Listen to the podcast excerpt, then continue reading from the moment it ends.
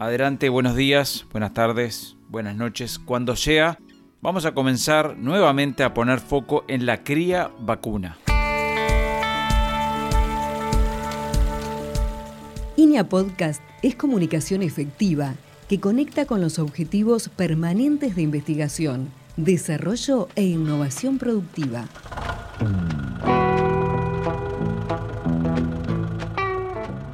Presenta el Instituto Nacional de Investigación Agropecuaria, Uruguay.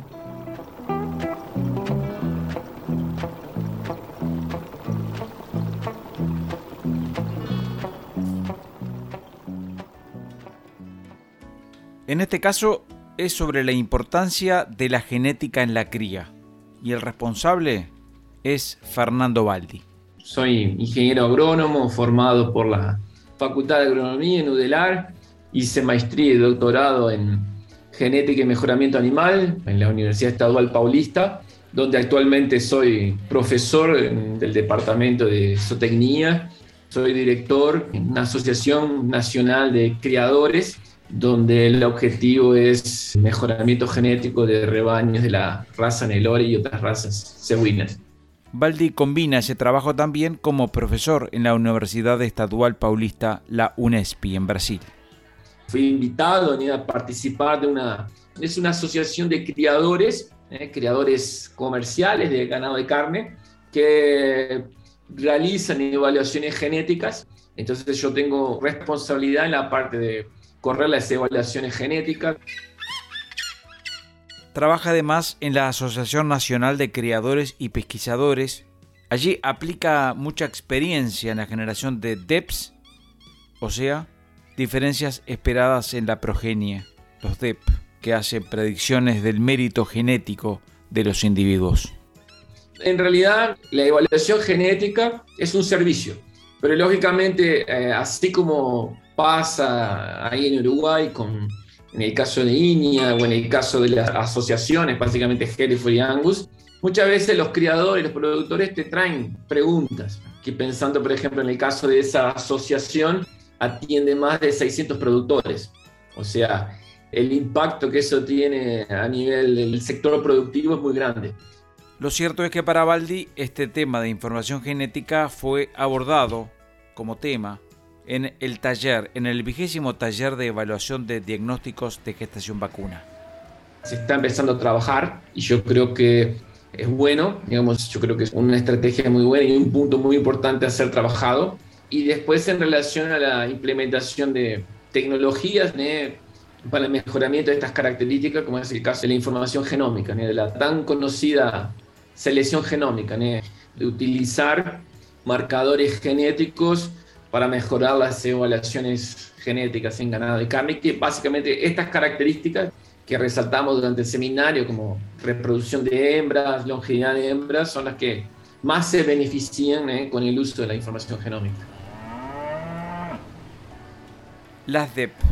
Las DEP expresan la diferencia que se espera observar en el promedio de los hijos de un animal evaluado en relación al promedio de la población o al promedio de hijos, de otros hijos, de reproductores evaluados.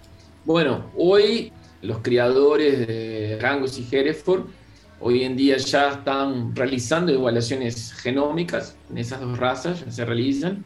Todavía, digamos, están, yo sé que están en fase de teste, ¿eh? esas, ese tipo de características, pero digamos, lo importante es que esa información es generada y los criadores tienen disponibles DEPs genómicas o EPD genómicos para las principales características de, de, ganado de carne, como el caso de crecimiento, características de carcasa o fertilidad evaluada a través del perímetro escrotal de machos. Y como dice Baldi, las DEP expresan desvíos también positivos o negativos en relación a una base, nutrición y poder genético. Genética y nutrición son quizás los dos factores más importantes en cualquier sistema de producción de ganado de carne.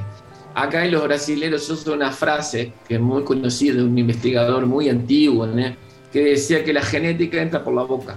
Y en verdad los dos factores deben ser considerados porque debemos recordar que, digamos, para que un animal exprese su potencial genético para crecer, para tener una preñez precoz, precisa de ambiente, precisa de una mejor nutrición, un mejor manejo. Hasta porque generalmente cuando el, productor piensa, bueno, yo voy a comprar un, reproductor o un toro o una vaca con mejor evaluación genética y que, bueno, potencialmente me va a entregar mayor productividad, generalmente esos animales indirectamente son más exigentes en términos de manejo eh, y nutrición. Entonces, son dos puntos que deben caminar juntos, o sea, cuando mejoramos la genética, debemos mejorar lógicamente el manejo nutricional.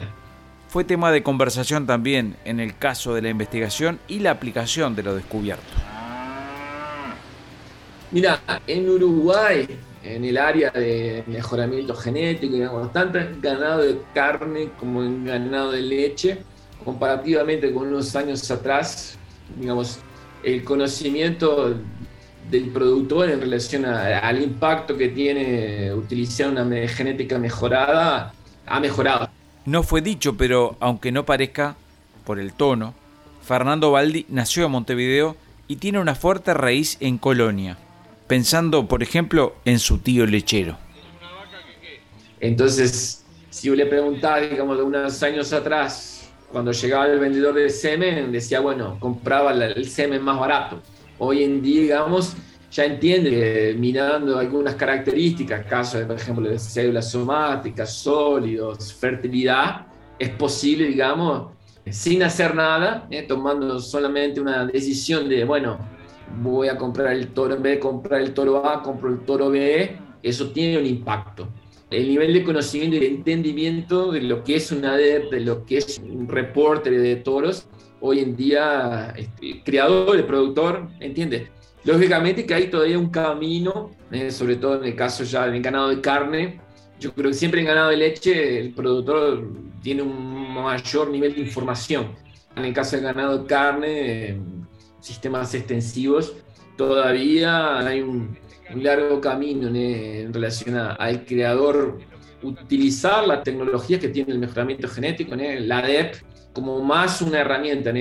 Eso acá en Brasil pasa más o menos lo mismo. Piensan así, ah, la evaluación genética y el uso de las ADEP es solamente en las cabañas, que el creador comercial no puede, digamos, comprar un toro con mejor evaluación genética y utilizar en su rebaño comercial. Yo acá siempre digo, mira, en ganado de carne, vos simplemente el hecho de cambiar el toro, de, en vez de utilizar un toro con origen desconocida, comprar un toro que tenga números, te permite aumentar de un año para otro hasta 20 kilos el peso al destete.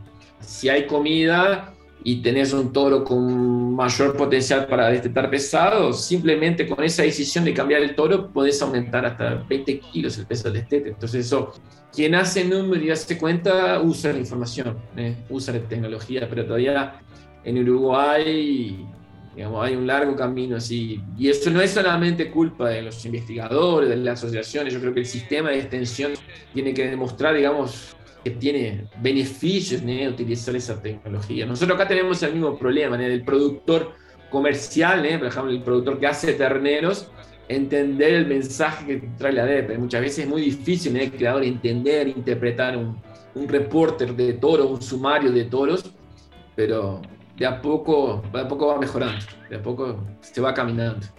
Y para cerrar, vamos a recoger estas breves palabras de Sebastián Valiente, ingeniero agrónomo, investigador, trabaja en la Estación Experimental de Cuenca del Salado en Argentina. Fernando, muchas gracias y te felicito. La verdad que admiro el trabajo que hacen en Brasil con todo el tema de la precocidad y, bueno, aceptar una limitante y, trabajar seriamente para revertirlo, ¿no? Aprovecho para recomendar el canal YouTube de INIA, que es INIA Uruguay. Allí está todo el material que va difundiéndose por un lado y por el otro en INIA, desde INIA Uruguay.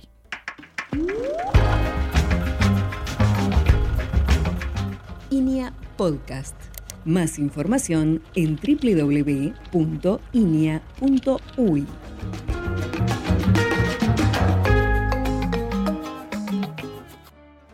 Como siempre, la recomendación de compartir, de compartir este conocimiento que está presente en este episodio, en este podcast, pero también en otros. Este es el número 6 ya. Se está anunciando, se está preparando el comienzo de una nueva serie, lo que va a ser algo que se enfocará en el campo natural. Este es el trabajo de INIA Podcast que está bueno para compartir.